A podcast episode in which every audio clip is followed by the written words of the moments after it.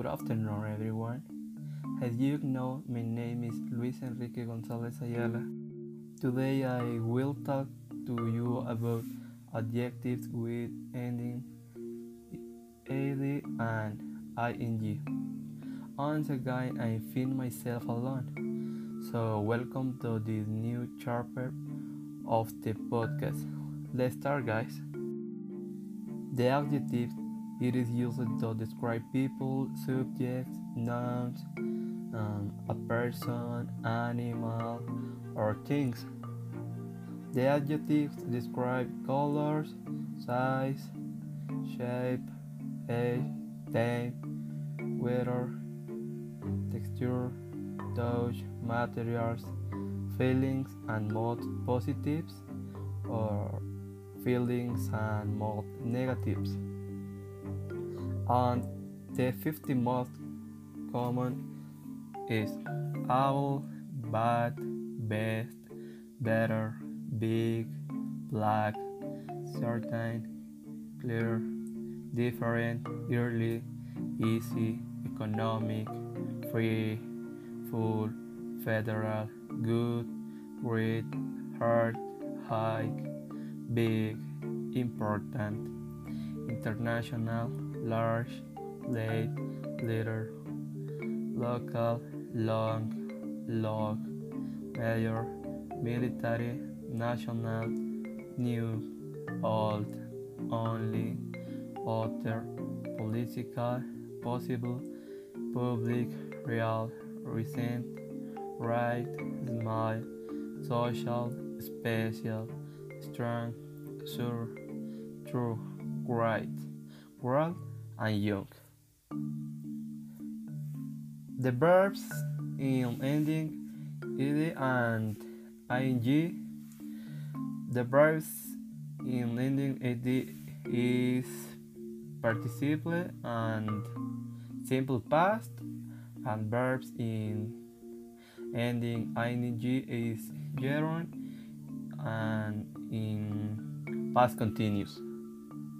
The suffixes Uh, and ing and ed are not only used to conjugate verbs in simple past tense and past continuous, they are also used with adjectives. These adjectives are very common in English. Many times the same adjective can have both endings, but its meaning will change completely due to flags. Where we not discuss the adjectives separately, adjectives ending in ed they are used to describe emotions. It indicates that the subject of the sentence is feeling sometimes. Um, signs, emotions, concept, and banks.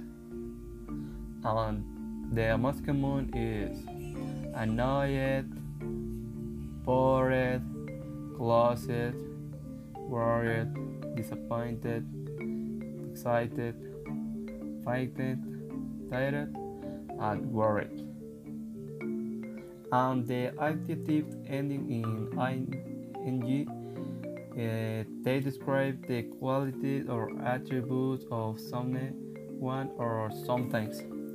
Use them when referring to objects or situations.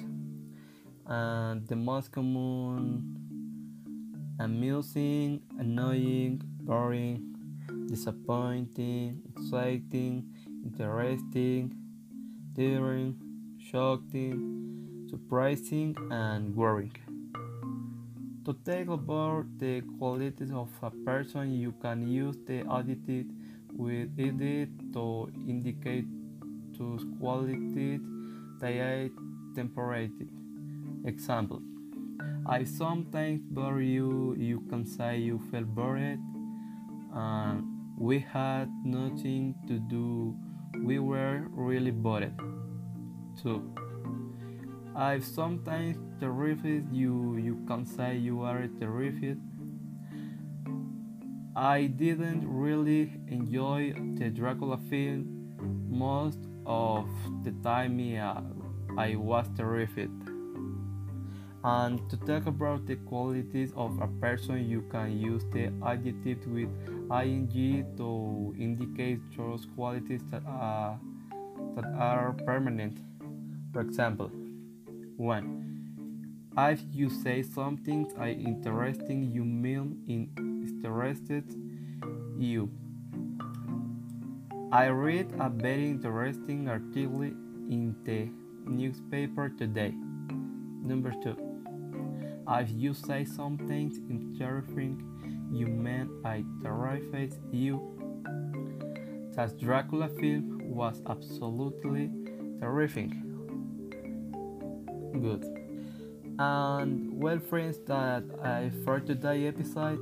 I hope you like it, and I hope to see you in the next podcast. Goodbye, guys. Thank you.